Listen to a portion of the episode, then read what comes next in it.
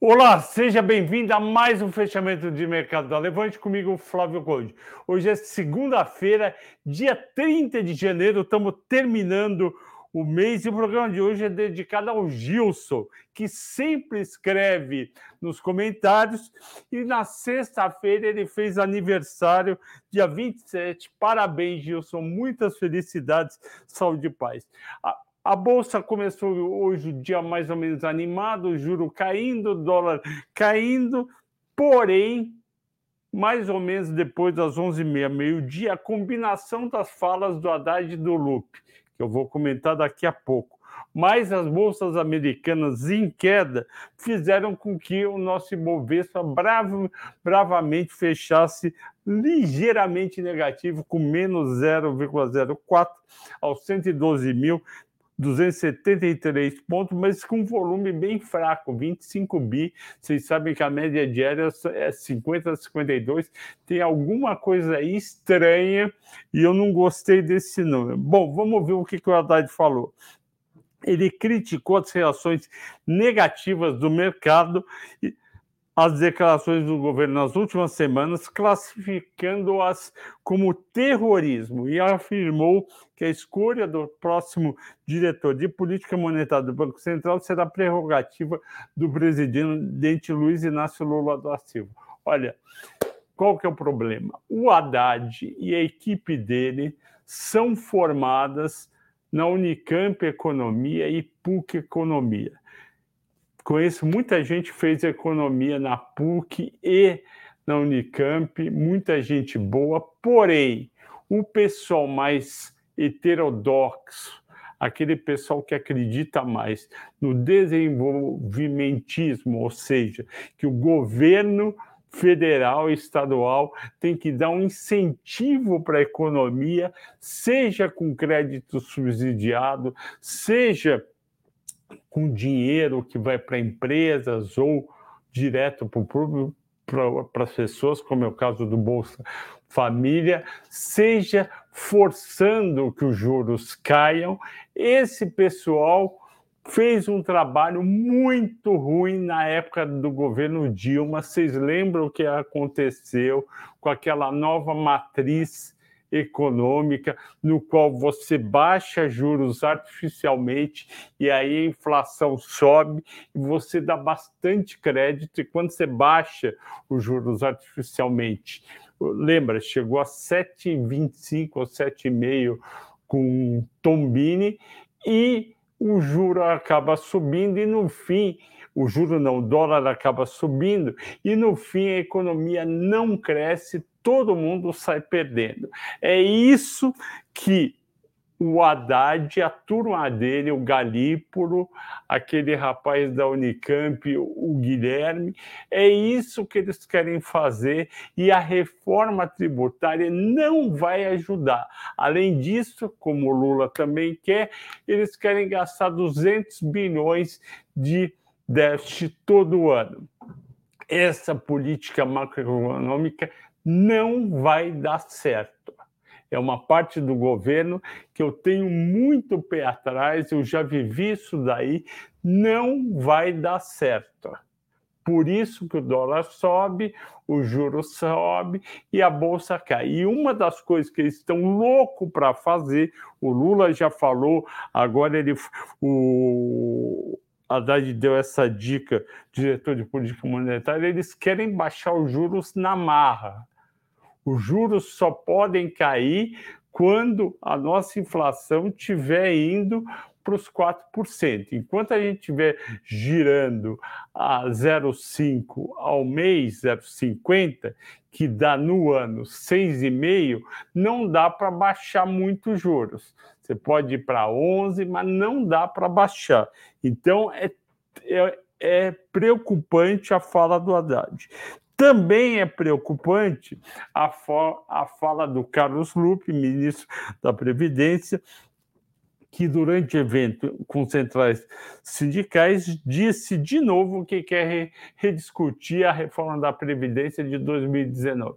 No caso do Carlos Lupe, eu fico menos preocupado porque ele é um político, ele, ele, ele é falastrão, ele gosta de falar. Então, quando ele está num ambiente de centrais sindicais, ele vai falar coisa que sindicalista gosta de ouvir. E ele já foi desautorizado pelo ministro-chefe Rui Costa, que eu estou gostando bastante. A postura dele, ele foi governador da Bahia, sempre que ele fala, ele fala de uma maneira compenetrada e, e responsável.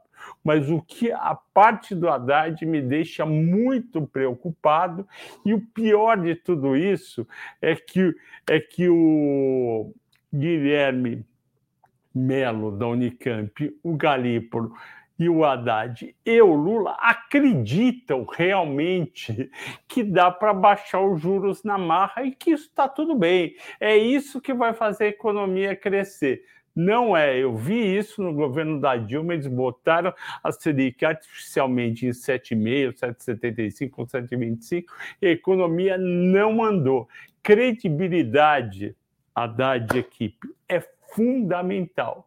Se o, mer o mercado não é um monte de gente como, como eu, que quer, como eu não, mas o mercado não é, é feito de pessoas que querem que, o, que, que a economia vai bem ou vai, que vá mal.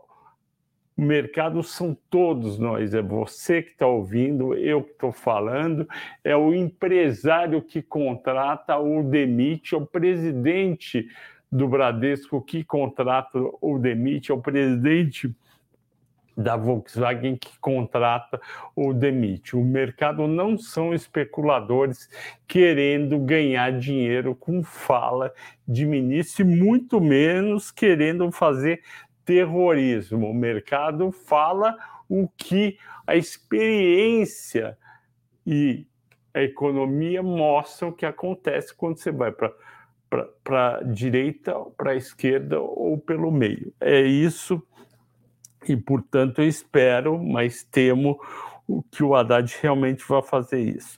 Bom, entre, entre as ações mais negociadas, quem salvou Ibovespa foi a Petrobras, subiu 0,23, Bradesco 0,29, Natura 5, Banco do Brasil 1,70 e Tube eh, estável. Entre as que caíram e fizeram Ibovespa aí levemente negativo, entre as mais negociadas, Magalu 3,7, Ambev 1,1, Eletrobras 1,6.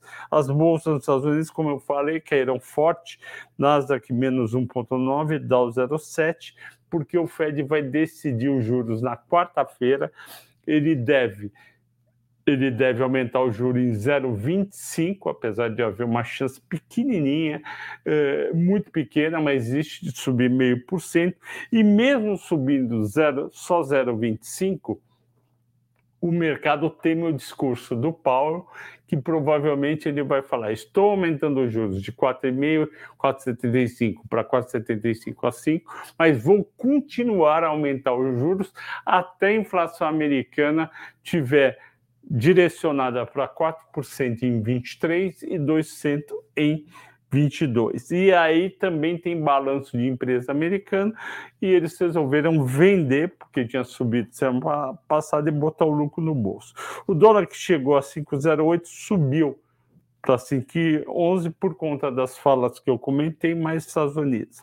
Estrangeiros, eu coloquei aqui o saldo de investimento estrangeiro, no dia 26, portanto, no, na quinta-feira, entrou líquido 1 bi 50 milhões na B3.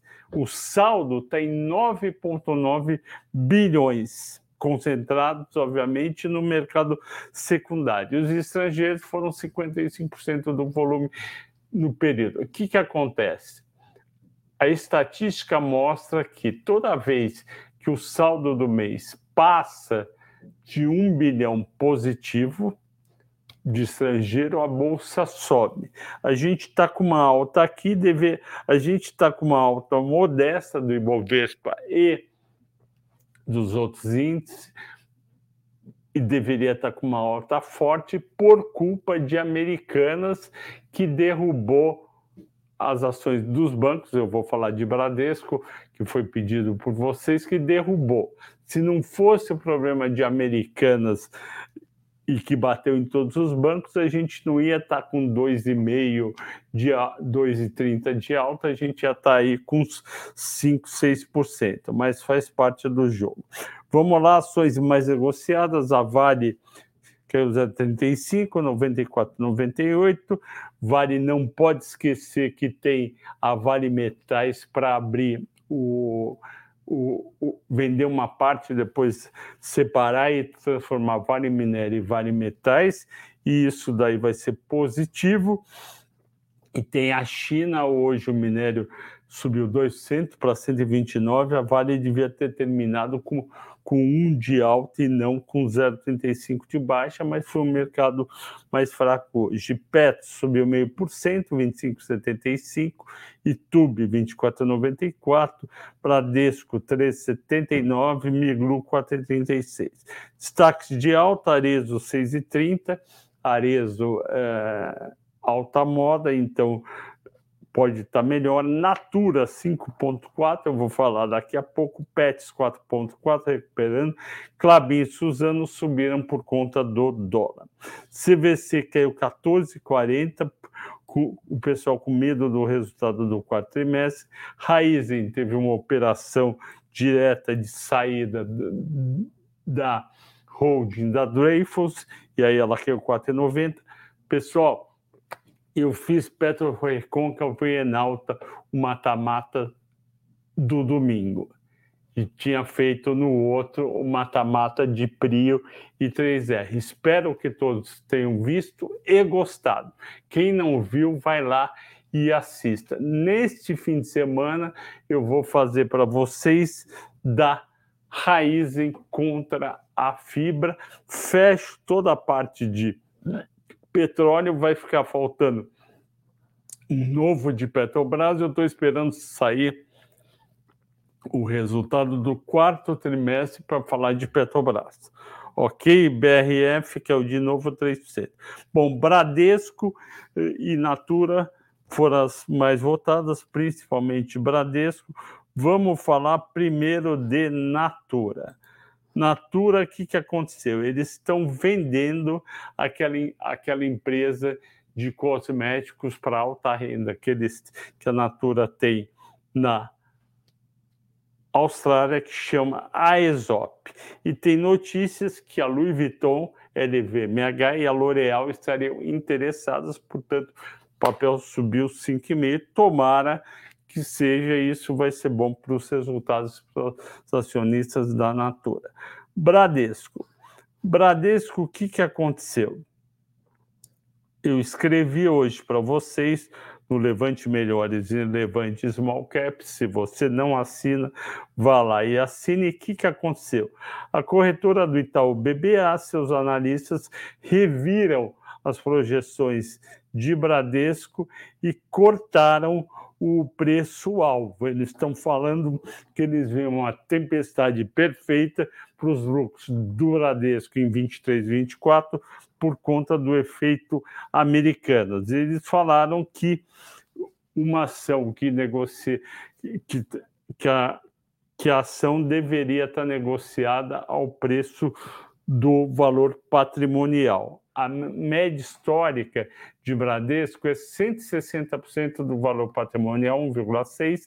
Eles estão falando que agora deveria ser 100%. A visão do Itaú é que, é que ele está mais cauteloso com o resultado dos bancos.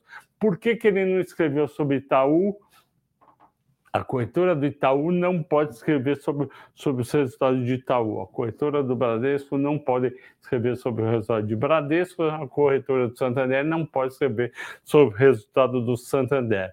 Então, se a gente quer saber de Itaú, a gente vai ver os resultados da X, ver os relatórios da XP, do BTG e do próprio Bradesco. Se a gente quer saber do, dos resultados e da análise de Bradesco, a gente vai na corretora do Itaú, do BTG, da XP.